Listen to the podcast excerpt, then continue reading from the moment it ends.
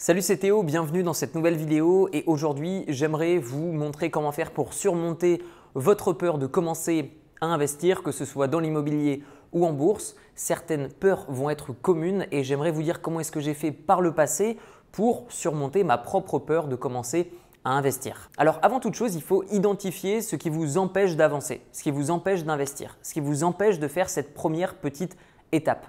La plupart du temps, ça va être les montants, les montants qui sont trop importants par rapport à notre situation. Je vous donne un exemple.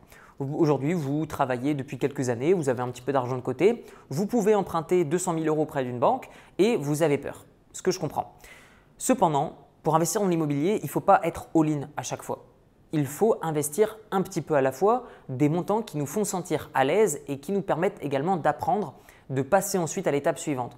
Mais dans un premier temps, je ne vous recommanderai jamais d'utiliser votre pleine capacité d'emprunt pour investir dans l'immobilier parce que tout simplement, vous risquez d'avoir des décisions trop émotionnelles et d'être trop inquiet, même si vous êtes sûr de faire une bonne affaire. Donc dans un premier temps, tout simplement investir moins que ce qu'on est prêt réellement à investir. Deuxième peur qui peut vous empêcher d'investir, c'est la peur de l'inconnu. Vous ne savez pas tout sur l'immobilier. L'immobilier, l'investissement en bourse, l'investissement dans les cryptos, tout type d'investissement, ça demande un minimum d'informations. On ne se transforme pas en agent immobilier du jour au lendemain, et encore moins en investisseur immobilier, et encore moins en agence de gestion, et encore moins en réparateur, rénovateur, ameublement, plaquiste on ne se transforme pas investisseur immobilier en regardant juste des vidéos sur YouTube. C'est triste et je sais que ça paraît logique, mais il y a encore beaucoup de personnes qui regardent 10 vidéos sur l'immobilier, qui foncent à la banque, qui empruntent et qui achètent n'importe quoi. Et un an plus tard, ils se disent Ah oui, mais c'est de la faute de ceux qui font des vidéos sur YouTube, ils m'ont vendu du rêve. Il faut vous former. La formation en ligne, les livres, les vidéos YouTube, tout ça, c'est complémentaire. Ça doit faire partie de votre euh, enseignement perpétuel. Vous devez tout le temps vous remettre en question, chercher de nouvelles informations. Alors il y a toujours ceux qui vont me dire on peut tout trouver sur Internet. Les gars, faut m'expliquer pourquoi est-ce qu'aujourd'hui vous n'êtes pas rentier multimillionnaire? Pour la simple et bonne raison que les informations de qualité s'achètent. Lorsque vous achetez une formation ou un coaching, vous avez des réponses à vos questions, vous avez un soutien, la plupart du temps vous avez des clubs d'entraide, la plupart du temps vous rencontrez, vous rencontrez des personnes qui vous inspirent, qui vous aident. Et donc à partir de ce moment-là, ça combat la peur de l'inconnu.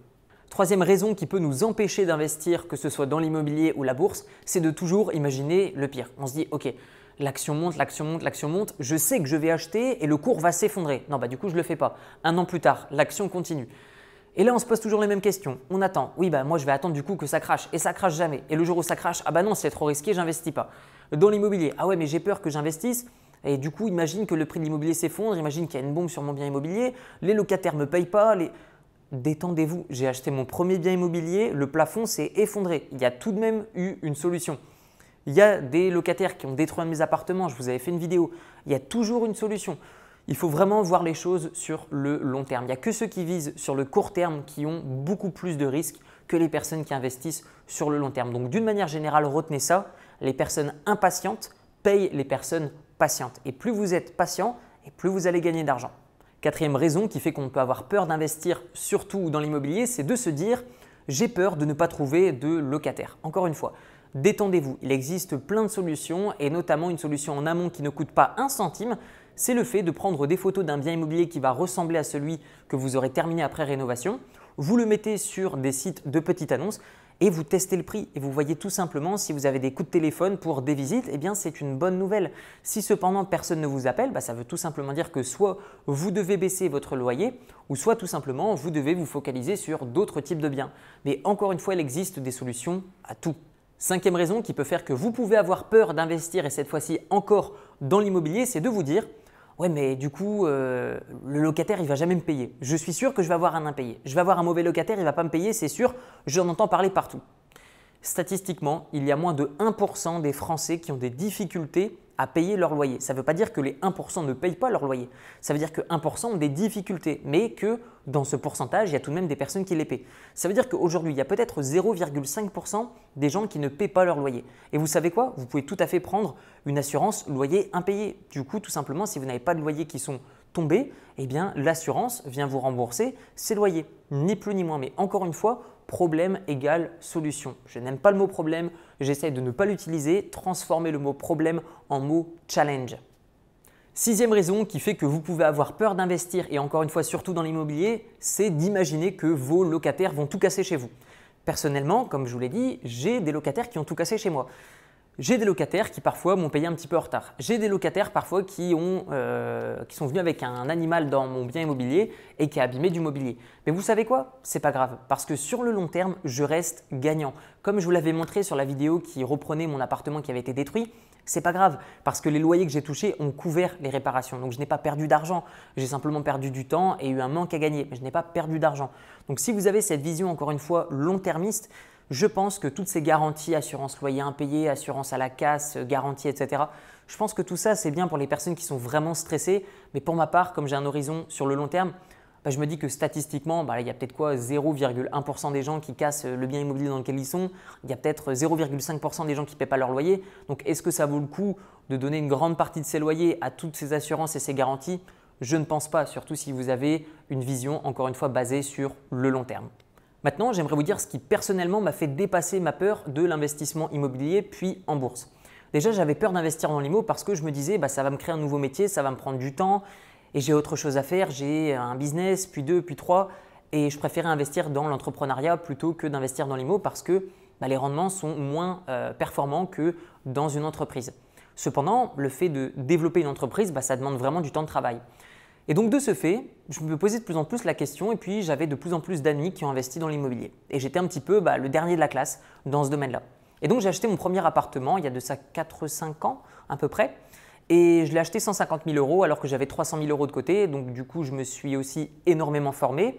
Et je dis pas ça parce que je vends des formations, mais clairement, bah, moi j'avais peur, j'y connaissais rien. Bah, je me suis formé, ça me paraissait logique. Et ensuite, je me suis lancé, j'ai acheté mon premier appartement, j'ai délégué à une agence de gestion et j'avais honnêtement même pas 10 minutes par mois de gestion de mon appartement. Donc du coup, ça m'a motivé à en acheter un deuxième, puis un troisième, puis etc. etc. Mais globalement, moi, ma grande peur, c'était bah, que ça allait me prendre du temps. Même chose avec l'investissement en bourse, je me disais, bah oui, mais tous les jours, je vais devoir regarder. Pas vraiment, il y a des stratégies comme l'investissement dans des actions individendes qui sont énormément plus passives, où vous achetez, euh, vous jetez un coup d'œil euh, même pas une heure par mois, puis c'est réglé. Donc euh, j'ai commencé à me focaliser sur des stratégies lorsque je me suis formé qui me demandaient énormément de temps que les stratégies que je pensais que monsieur et madame tout le monde utilisaient dans le domaine de l'IMO ou de la bourse. Et c'est ce qui fait que naturellement, bah, j'ai adapté mes investissements en fonction de mon profil et sur le long terme, bah, j'ai gagné de plus en plus. Et un jour, il y a quelque chose qui m'a totalement bouleversé mon état d'esprit, c'est OK, que va-t-il se passer si je n'investis pas et que va-t-il se passer si j'investis? Eh bien en fait, euh, la conclusion a été très simple. Si j'investis pas, bah, déjà de 1, je vais continuer le métier que j'aime pas. De 2, je vais jamais vivre de l'immobilier, je vais jamais vivre de mes dividendes. Je ne vais que pouvoir voyager quand mon patron me le permet et si mes finances me le permettent. J'ai fait le calcul, je me suis dit, ok, ça c'est ce que je risque à 100% si j'investis pas. Maintenant, que va-t-il se passer si j'investis? Potentiellement, je peux perdre un peu de mon argent. Ok, ça, ça fait pas trop mal vu que je souhaite investir un petit peu à la fois. Que va-t-il se passer si j'investis? Ok, bah, je peux réussir. Dans ce cas-là, je peux potentiellement avoir un complément de revenu, ce qui peut être intéressant. Je peux commencer à préparer ma retraite. Ok, intéressant. Je peux même vivre de mes investissements. Ok, là, ça m'intéresse grave. Ok, je peux même voyager. Waouh, là, ça commence réellement à m'intéresser. Et en fait, quand j'ai fait la balance entre le risque et l'opportunité, je me suis dit, ok, bah, je pense que ça vaut carrément le coup. Donc, peser le pour et le contre, chacun a ses propres décisions de vie. On n'a pas tous la même situation. Certains ont des enfants, Certains n'en ont pas, certains ont envie de voyager, certains n'ont pas envie de voyager. Donc il n'y a pas de réponse universelle. Je ne vais pas vous dire tout le monde doit investir dans l'IMO, tout le monde doit investir en bourse. Tout le monde fait ce qu'il veut. N'écoutez pas simplement quelqu'un qui, fait une vidéo sur YouTube pour vous parler d'investissement. Je ne suis pas un pro de l'investissement, je suis juste un investisseur particulier qui vous donne son retour. Mais globalement, je trouve que c'est worth it, je trouve que c'est rentable, je trouve que ça vaut la peine de se lancer, forcément après s'être formé, que ce soit mes formations ou n'importe qui d'autre, s'il vous plaît, formez-vous parce que c'est réellement ça qui va vous permettre en partie de dépasser cette peur de l'inconnu et surtout de ne pas perdre d'argent et de ne pas perdre de temps. On arrive maintenant à la fin de cette vidéo. Vous retrouverez dans la description mon livre qui s'appelle Libre, comment se créer des sources de revenus passifs avec un petit capital où je vous donne des notions beaucoup plus avancées sur l'investissement en bourse, l'investissement immobilier, tout ça basé sur ma propre expérience en toute transparence. Mes succès, tout comme mes échecs, et il y en a eu pas mal. Il est au format audio et PDF dans la description, sinon il est au format papier sur Amazon. Je vous dis à très bientôt, prenez soin de vous, ciao ciao